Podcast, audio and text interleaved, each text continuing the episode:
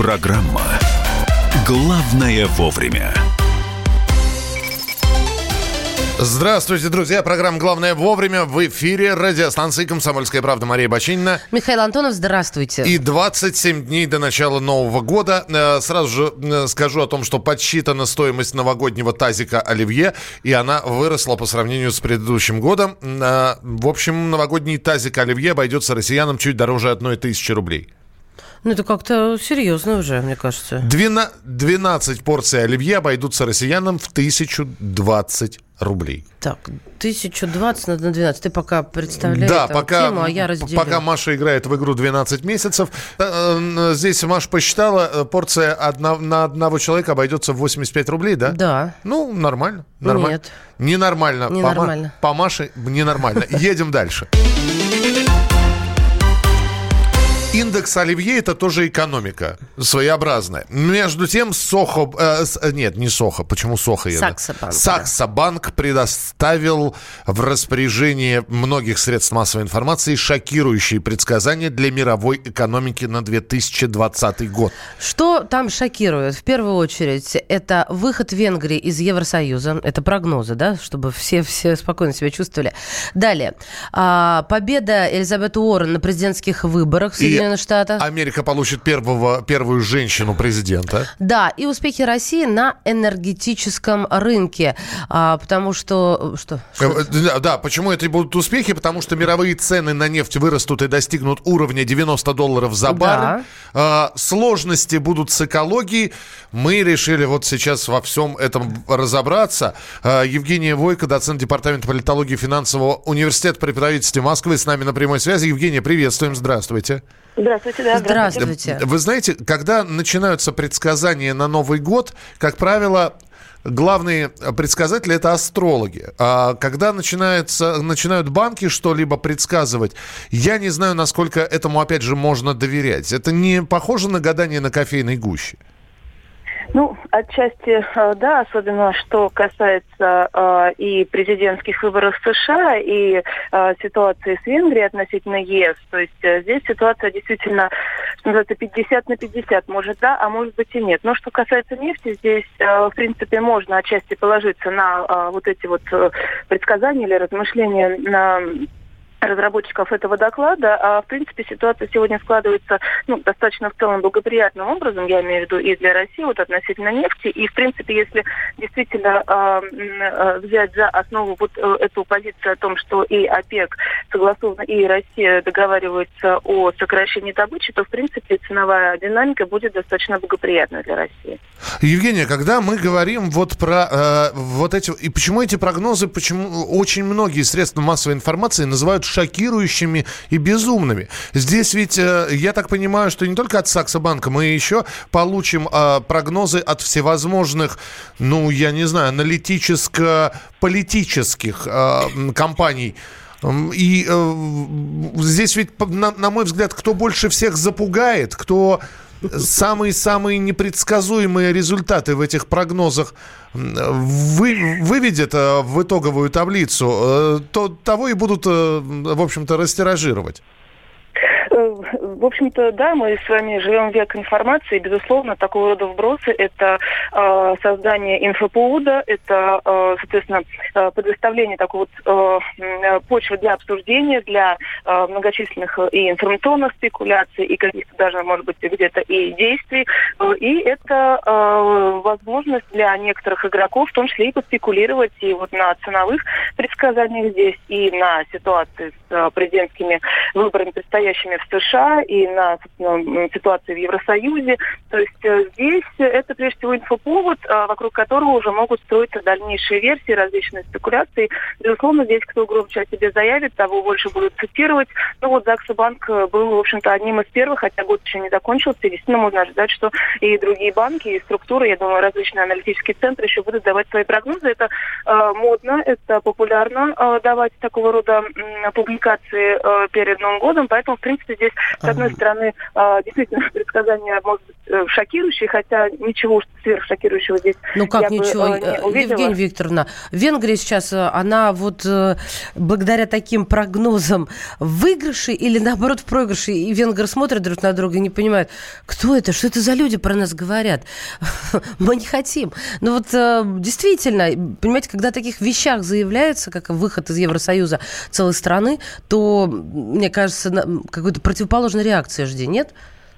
Ну, насколько, я думаю, скажем так, общественность венгерская действительно будет э, уделять большое внимание этому докладу. Здесь я, конечно, э, думаю, что, ну, поговорят, поговорят, но успокоятся. Другое дело, что действительно э, ситуация в Венгрии такая, что очень много риторики, например, что от официальных лиц исходит относительно неработоспособности Евросоюза, относительно того, что не выполняются обязательства. Сам ЕС работает не в интересах, так, малых стран своих участников. Но поэтому, в принципе, здесь, ну, нельзя сказать, что вот э, э, из ниоткуда э, взята такая позиция, такой прогноз. Хотя действительно, да, э, о своем выходе, тем более ближайшем, Венгрия, в общем-то, не заявляла. Я думаю, ну, поговорят, поговорят, да, будет такой довольно мощный инфоповод, но не думаю, что это будет как-то долгосрочно отражаться на там, действиях венгерского правительства или общественных настроениях вот именно в контексте этого доклада. Хорошо. Евгения, ну так как э, вы с нами на прямой связи, тогда и мы вам предлагаем немножечко в качестве прорицательницы побыть в нашем эфире. А, предсказание или прогноз от Евгении Войко, ну вот а, про Россию на 2020 год. А, что вы можете, ну, с большей долей уверенности сказать о том, что будет в нашей стране? Ну, безусловно, первое, что здесь приходит на ум, конечно, это социальная ситуация. Я думаю, что здесь ситуация будет развиваться довольно турбулентно, потому что вот этот год, 2019 да и 2018, были такими, ну, довольно, скажем, э, неоднозначными в этом смысле. Были разные инициативы, которые создавали такую некую даже напряженность. И вот 2020 э, год будет в этом смысле, э, ну, показательным именно с точки зрения э, снятия вот этих вот напряженностей, может быть, какие-то, э, ну, такие э, социальные инициативы будут от государства, которые будут довольно положительно встречены обществом, потому что вот пенсионная реформа э, была так, ну, довольно, скажем так, тоже остро воспринято. Неоднозначно, да, ну, собственно, это, и это мягко сказано. Очень многие выступают, да, да. да против. Так.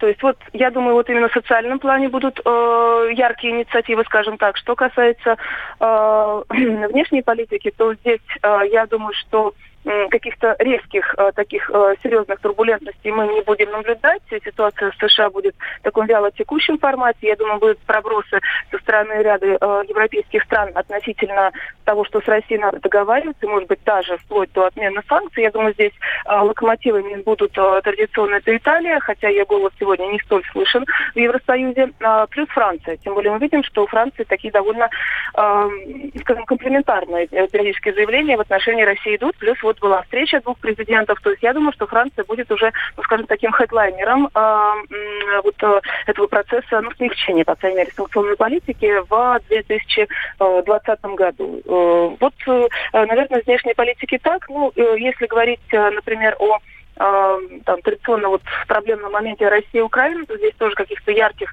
сюжетов я не наблюдаю. Я думаю, что Зеленский по-прежнему будет стремиться, э, теперь уже ему нужно не просто э, быть президентом, но и заниматься укреплением своих позиций. Мы видим, что его рейтинг падает. Я думаю, что будут какие-то громкие заявления со стороны Зеленского в отношении России.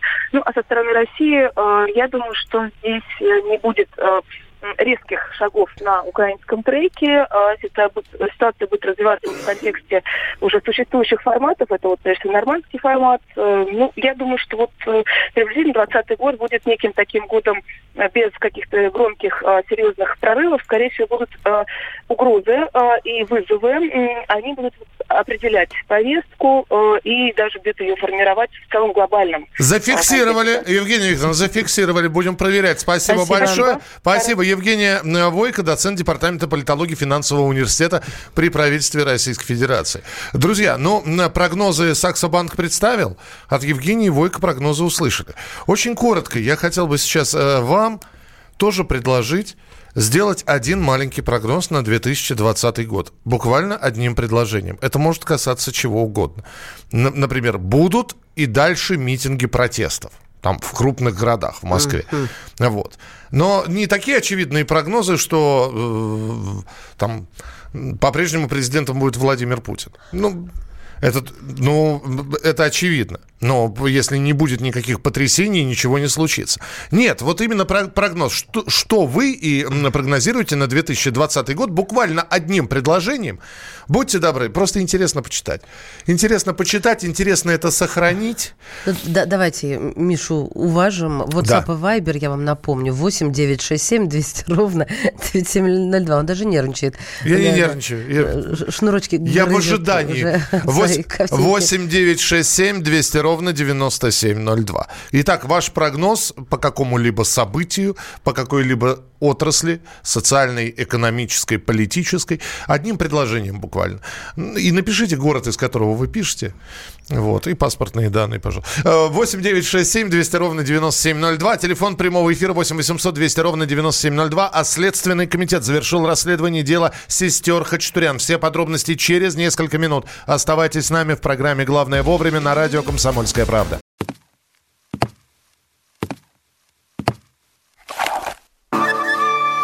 Это была тяжелая неделя. Хороший. Ребята, давайте жить дружно. Плохой. Понимаете, не признавали у одного кандидата подпись его родного отца. Злой. А вот что у нас в России, вот что у нас в России. Бред, да? Николай Платошкин подводит итоги недели. Каждую пятницу на радио «Комсомольская правда» в 6 вечера по Москве.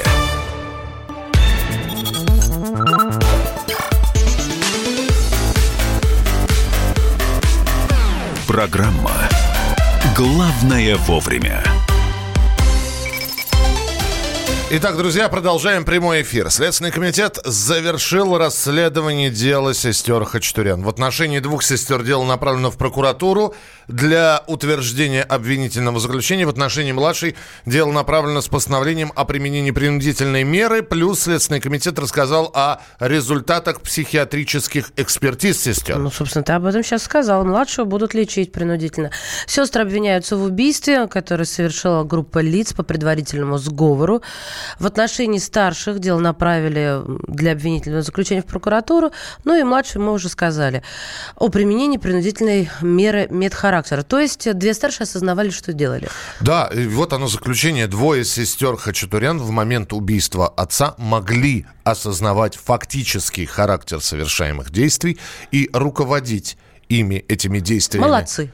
Ну, молодцы, не молодцы. А, я напоминаю, что эта история длится уже много-много месяцев.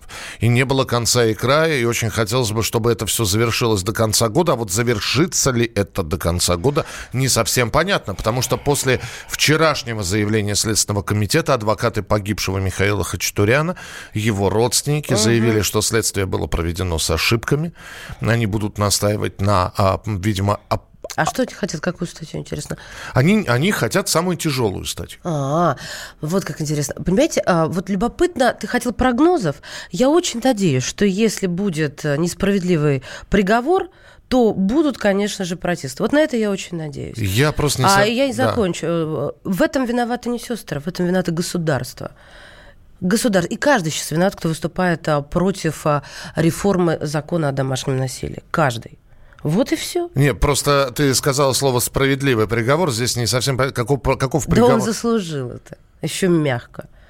Ни один человек не заслуживает да смерти. Что ты, правда? Да? Заслуживает. Ну? Ну, будем спорить с тобой. Я, Это я риторический не, спор. Я не буду спорить. Ну, я, и потому что не я, надо спорить. я считаю, что ни один потому человек что не пока, заслуживает. пока не дотронулись до твоих родных, Миша, не заслужат. Как только дотронулись, ты даже не не надо переводить не сейчас на личное. Я, я не перевожу раз... на личное, я перевожу ты, нет, на ты человеческое. Сейчас, ты сейчас говоришь про моих я родных. Я заканчиваю мысли. Я не заканчиваю надо переводить мысли. на личное. Что ж ты боишься-то, когда я перевожу на личное? Да потому что это... Да потому что белым и пушистым нельзя остаться Ты мне даже договорить или нет? Ну? Не надо прерывать оборвать меня на середине слова, потому что это самый легкий способ. А вот если ты, это самый легкий Я не способ. сказала, если ты. Я сказала, что я перевожу на человеческое. Дослушивай тоже до конца. Да у нас вон сколько слушателей могут рассудить, господи.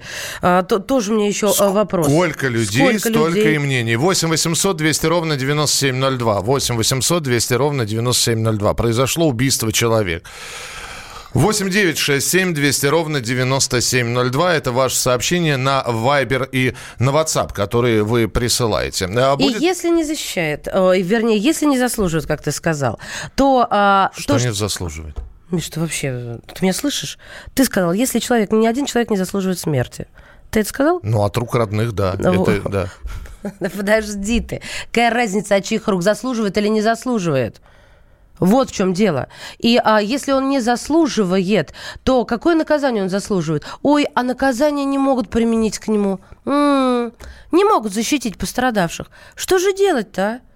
Почему пострадавших не могут защитить? Да потому что может, некуда идти, не может, верит и так далее. Деньги у него, связи. Тебе разве не рассказывали, ты разве не читал? Может быть, потому что пострадавшие не обращались. А, вон оно что. Не, ну подожди. Может по... быть, потому что пострадавшие были Сог... запуганы. Согласно этому делу, э, сестры Хачатурян ни разу не попробовали обратиться Миш, в полицию. как вообще язык поворачивать, защищать такое чудовище? Я не защищаю, я сейчас говорю факты, которые есть. Это не факты, это какое-то, вы знаете, жестокость какая-то. Вот Нет. выливается из всех тех, кто говорит, они сговорились. Они... Да, ребята, вы переведите стрелку на себя, что ж вы так боитесь?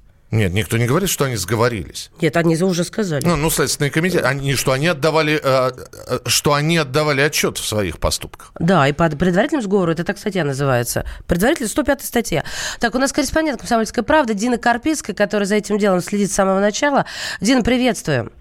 Да, всем здравствуйте, доброе утро. А, а, какие новости, да? Наша любимая история. Да, наш, мы уже тут поругались, э, поспорили до первой крови. Вот, Дин, серьезно, никак мы не можем прийти к какому-то консенсусу. И ведь не мы виноваты, не Миша, не я, не люди, у которых там свое мнение, а виновато государство, которое не урегулировало вот э, эту часть нашей жизни страшной каким-то законом. Кто в этом виноват во всем?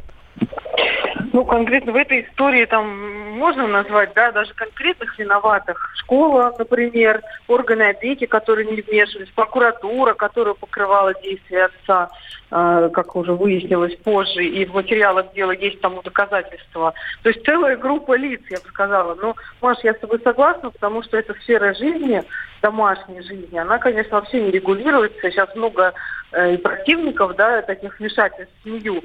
Но есть мнение, я с ним согласна, что семья это, это форма гражданских отношений, и поэтому государство обязано просто вмешиваться, что-то там регулировать. Мимо вот таких вот историй, как произошло с сестрами Хачатурян, которые пострадали, собственно говоря, все и этот Михаил несчастный, который отправился на тот свет вообще, и девочки, которые теперь под уголовным э, преследованием, неизвестно, быть, они даже из тюрьмы еще уедут надолго. То есть несколько сломанных жизней. Скажи мне, пожалуйста, до конца года э, эта история не разрешится, нет? Да, конечно, нет, Миша. Это до конца года, дай бог, решится, идет она в суд, или дело отправляют обратно там на доследование, на пересмотры, возможно, какие-то переквалификации. На что далее. надеются адвокаты Михаила Багдасарян, которые вчера после того, как Следственный комитет опубликовал все эти данные, они настаивали и говорили о том, что следствие проведено некорректно. У них есть какие-то факты, какие-то доказательства? Ты имеешь в виду э, родственников Михаила Хачатуряна? Ну, да, э, я даже сейчас говорю про родственников и адвоката Михаила, потому что и те, и другие сделали заявление. Ой, да они лица недовольны, у них вечно находятся какие-то непонятные изъяны, их не устраивают медицинские экспертизы, судмедэкспертизы, которую провел Институт Сербского.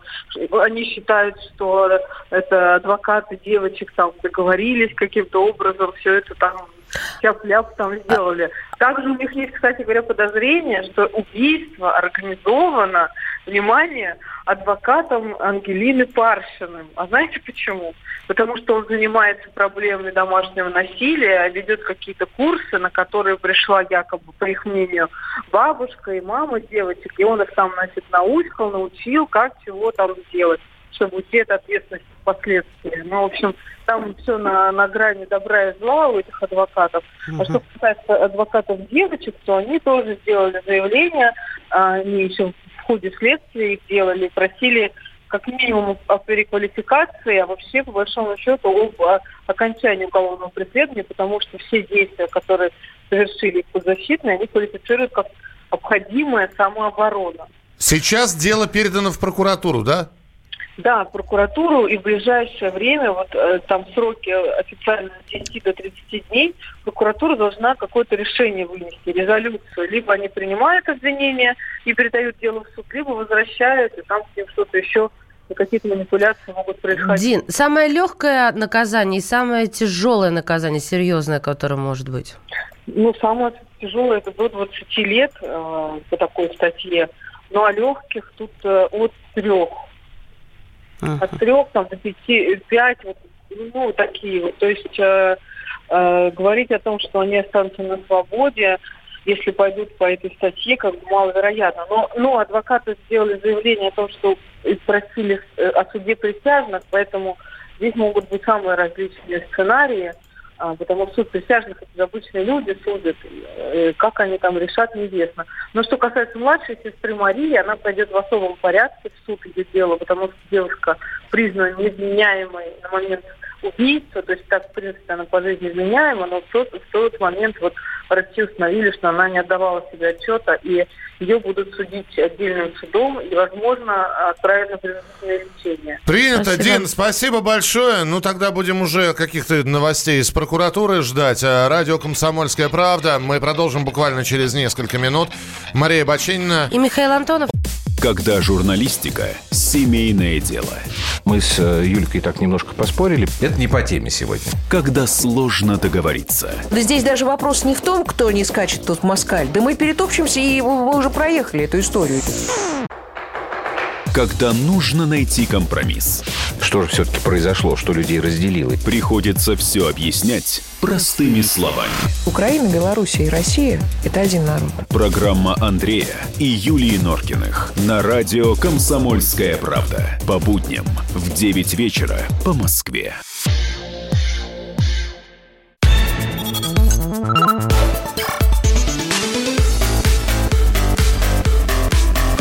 Программа «Главное вовремя». Друзья, мы продолжаем программу «Главное вовремя». И сейчас еще немного статистики, причем от председателя Верховного суда Вячеслава Лебедева. Мы пытаемся понять, эта статистика удивительная или нет. А, российские суды с начала года, с начала 2019 года прекратили уголовные дела в отношении каждого четвертого обвиняемого.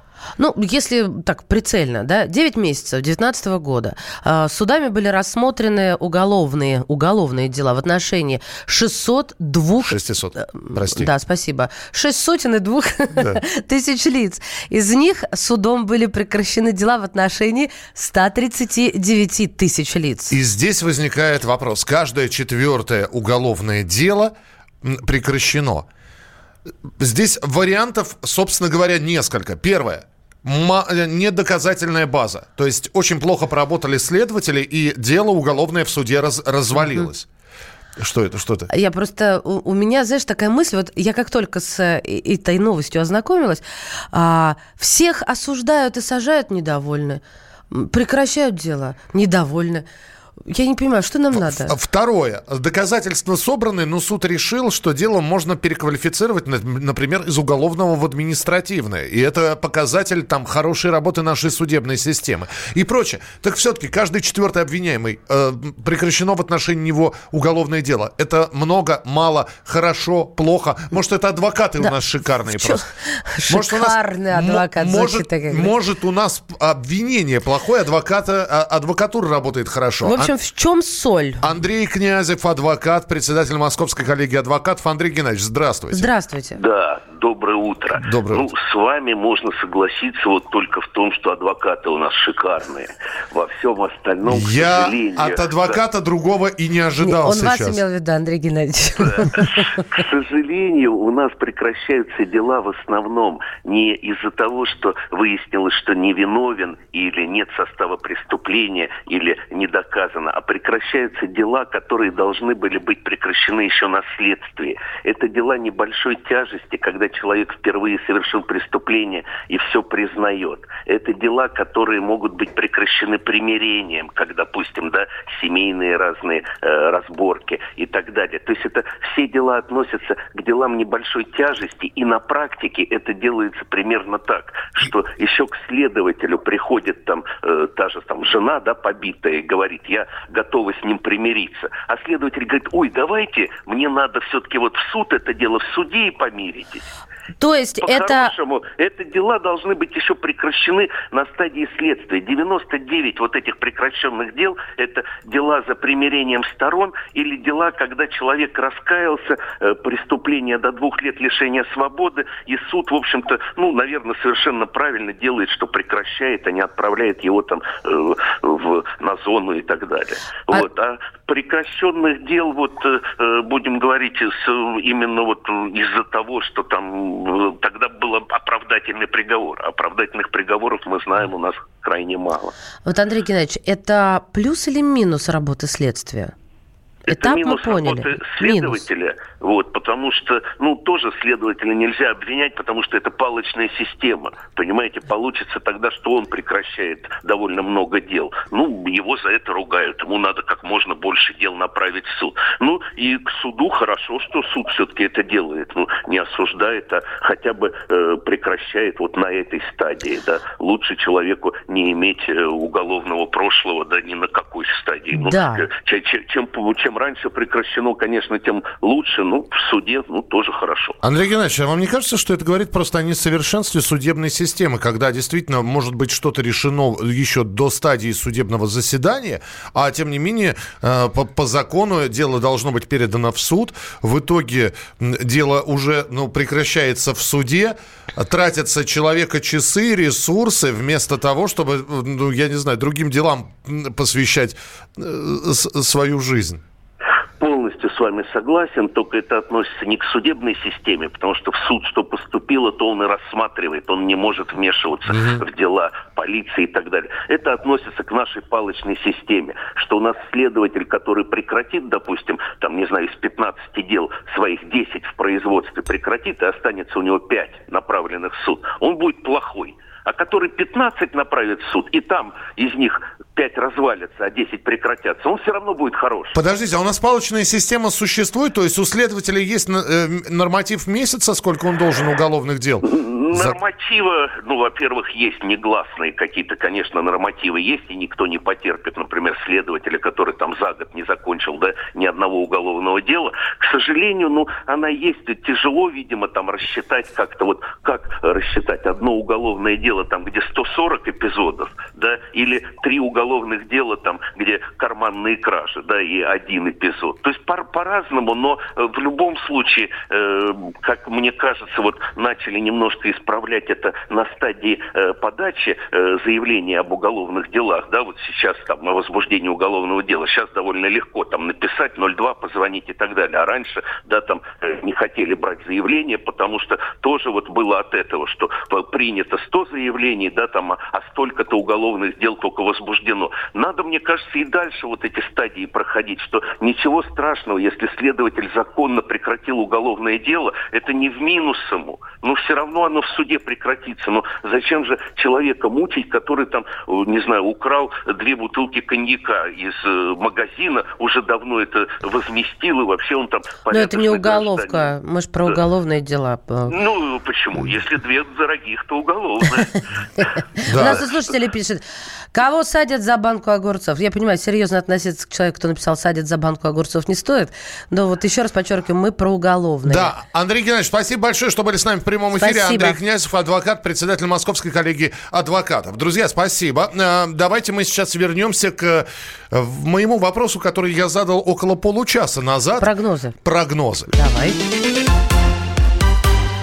А началось все с того, что Саксобанк представил шокирующие прогнозы на 2020 год. Распад Европы, крах доллара, господство России. Не-не-не, ну, но... на, энерг... на энергетическом только поле. Подождите, ну а, нормально. Господство России, мне вообще просто это словосочетание нравится. Я понимаю. Мы в такие Гималаи, конечно, не лезем. Мы просто у вас спросили, вот у вас по ощущениям, у человека, живущим в Российской Федерации, каким будет следующий год, и мы попросили вас сделать прогнозы, и вот что мы получили. А, значит, поехали.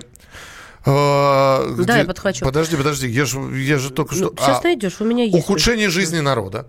А, это прогноз. Да. У меня такие надежды посерьезнее. Кредиты не более 15% по закону. Угу. С обратной силой, вот это непонятно, закон с обратной силой или что?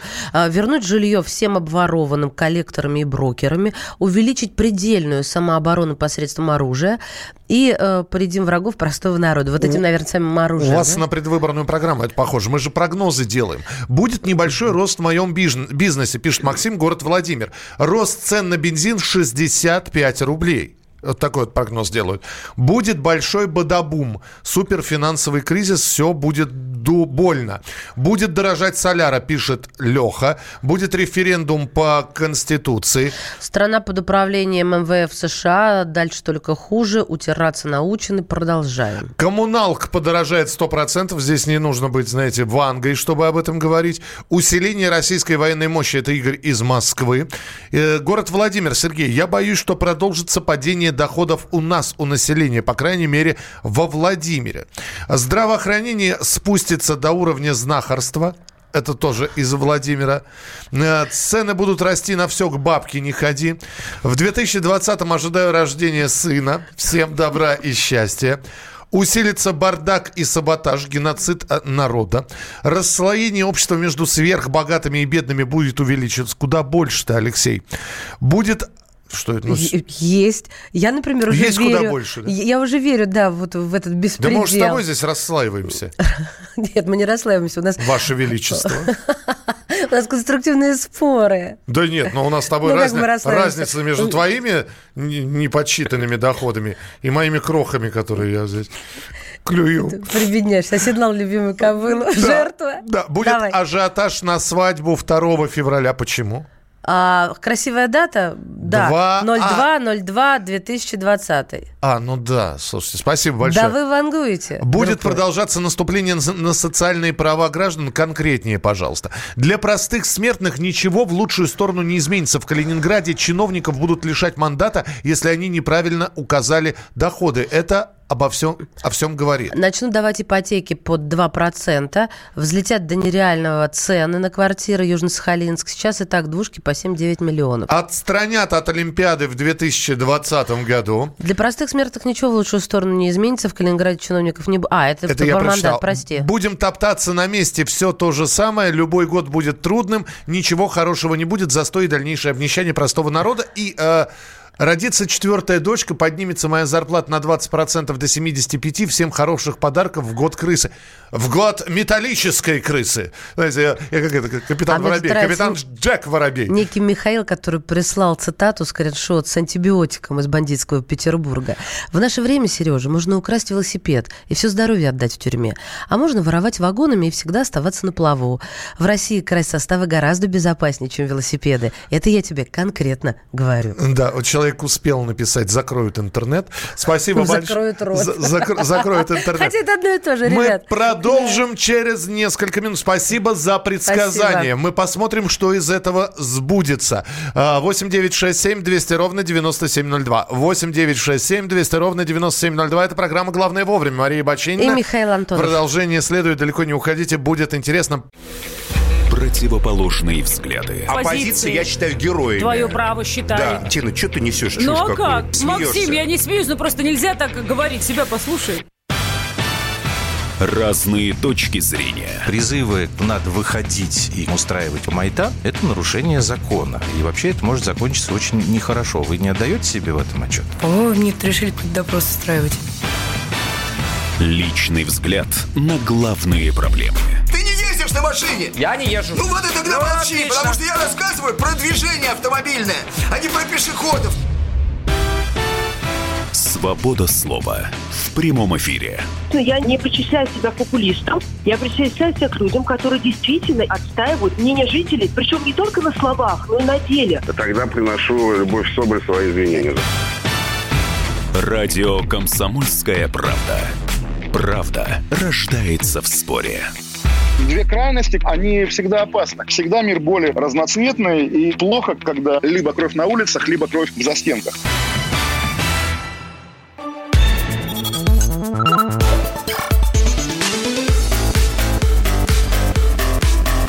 Программа «Главное вовремя». Здравствуйте, друзья. Еще раз, особенно те, кто присоединился. «Комсомольская правда». Прямой эфир. Главное вовремя. И прямо сейчас наш коллега, приятно это говорить, Николай Валуев, ведущий программы «Большой спорт», расскажет о том, о чем сегодня будет его программа в 22 часа по московскому времени. Не переключайтесь. Здравствуйте, дорогие друзья. В 10 вечера по средам на радио «Комсомольская правда» большой спорт с Николаем Балуевым. И, конечно же, мой соведущий Валентин Алфимов обязательно добавит огонька в наше общение.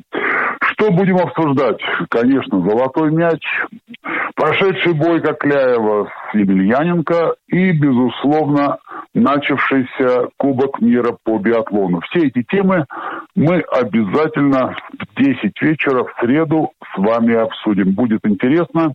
Не переключайтесь.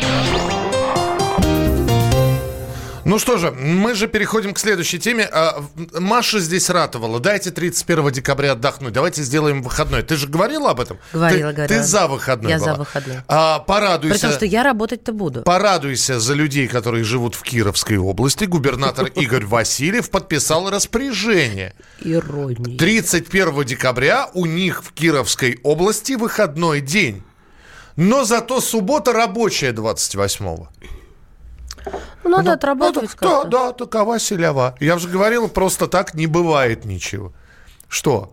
Такова селява. Что? Ну, вы хотели выходной? Получите рабочую субботу. Миш, Да. почему нельзя просто хорошо? Почему везде где-то где хорошо и при этом должно стать плохо обязательно где-то? Я понимаю, все в мире Я, в я, балансе. я не знаю, что хорошего, чего плохого. Да, в том, что измочалили людей. А, сначала сделали все рабочее. Окей, не трожьте нас. Нет, один выступил, давайте, по просьбам женщины.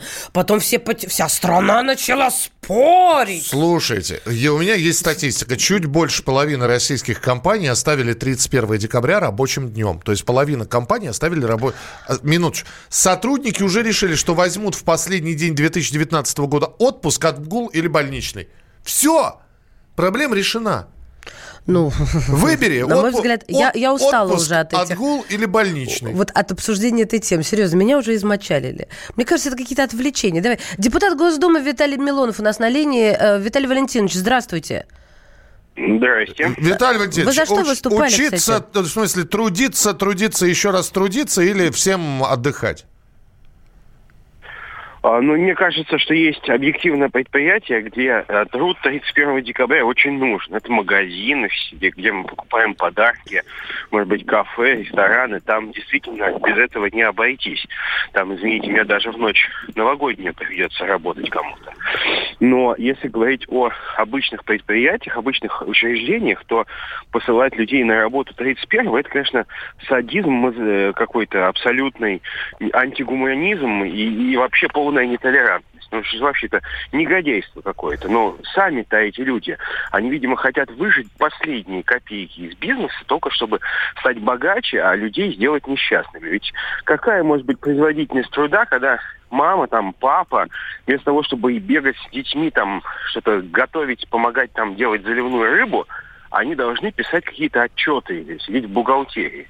Но это никуда не годится. Думаю, что чем раньше мы примем этот закон, первый буду голосовать и всех сагитирую и за него проголосовать, чтобы 31 число сделать официально нерабочим днем. Но только со следующего года теперь уже, да? Ну, конечно, получится со следующего года, но я думаю, что те хорошие предприниматели ответственные, которые скажут, нет, ребята, мы вам не враги, мы друзья, 31-го не работаете. Я вот, например, ни одного своего помощника, ну, которые хорошо себя вели, конечно, вот, не выгоню на работу 31 числа. Подожди, подожди, подожди. Дай, дай мне, как трудоголику, сейчас я буду агитировать Виталия Валентиновича. Виталий Валентинович, приходите к нам 31-го. Радио Мы- тоже должно мы, работать, да. мы на- работаем на радио. Приходите с помощником. Мы здесь, после эфира. э, зна- Накажем его, если Нет, себя вел. наре- нарезочку сделаем, посидим нормально в коллективе, пообщаемся немножечко, а потом уже, ну, после 12, после полудня уже по своим делам.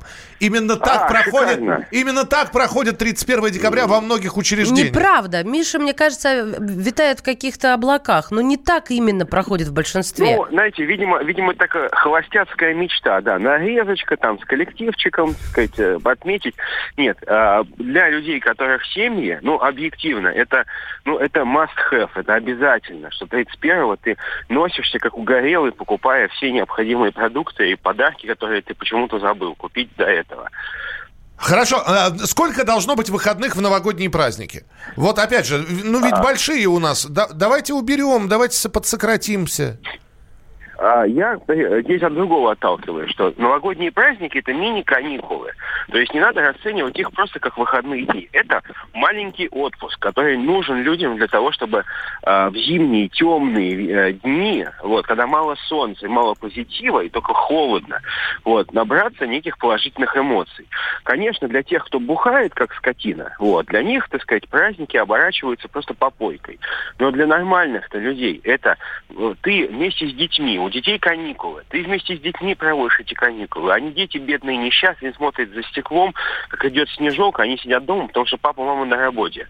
И я думаю, что 10 дней каникул – это нормально. Пусть будут у всех такие выходные. Опять же, это не касается бизнеса, который в сфере обслуживания, торговли. Они как раз зарабатывают свои деньги. Но обычные-то люди, ну пусть отдохнут. В конце концов, не умрем мы. Если хотите, можем референдум провести и узнать, что люди хотят проводить там 10 дней новогодних а, дома, отдыхать где-то, поехать на дачу, не знаю. Ну, просто, просто наслаждаться и просто восстанавливать свои силы. Потому что работать в эти темные ночи, особенно те, кто живет ближе к северу, вот в Петербурге, в Мурманске где-то, вот, ну вообще же невозможно. Там нам и так нужно сокращать рабочую неделю. Так на час, дайте на откуп регионам, Виталий Валентинович, сделайте предложение. Каждый регион решает, кому сколько отдыхать. Во-первых, давайте посмотрим. Не все такие. Ну вот, у меня есть любимый губернатор, вот Беглов, да. Вот. Это он где, напомните? Вот. напомните. Угадай с трех раз. Но он, он, он, он, конечно, бы сделал, да. Но, в принципе, много губернаторов такие крокодилы, извините меня, они ничего не сделают для людей нормального. Будет только лес китайцам продавать, продолжать. Понимаете, а э, на откуп нельзя. Это нужно сделать на федеральном уровне, чтобы был закон так закон, для всех един. А то получится, что э, там условные карелы будут чувствовать себя карелами второго сорта по сравнению с поморами Архангельска. Или там наоборот, белыми мурманчанами. людьми, более белыми, чем, чем жители севера крайнего. Виталий Валентинович, спасибо. Спасибо вам большое. да. Особенно за то, что э, наметили так, что что не все губернаторы, э, ответственные за нашу жизнь, как-то делают ее лучше. Ну, в отличие, конечно, от Александра Дмитриевича. Виталий Милонов был у нас в эфире. Он 31-го работать не будет, и помощники его тоже. Михалыч тоже не будет. Я Не знаю. подумаю. Я подумаю. А, то есть я еще, у меня есть шанс тебя уговорить. Больничный это подлог. В Кировской с 28-го начнут. С 28 28 рабочий день. Но они 28-го работают. У них губернатор сделал 31 число выходным, а 28 рабочим. Что значит с 28-го начнут? Начнут они с 29-го. А 30-го еще им выйти на работу в понедельник. Вообще разрыв какой-то происходит. Мы продолжим через несколько минут. Главное вовремя. Мы вместе дожили до понедельника. Вовремя рассказали тебе о главном во вторник, среду и четверг. А теперь встречай пятницу.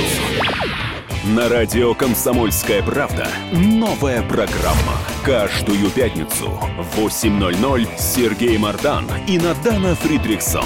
Три часа самого острого эфира.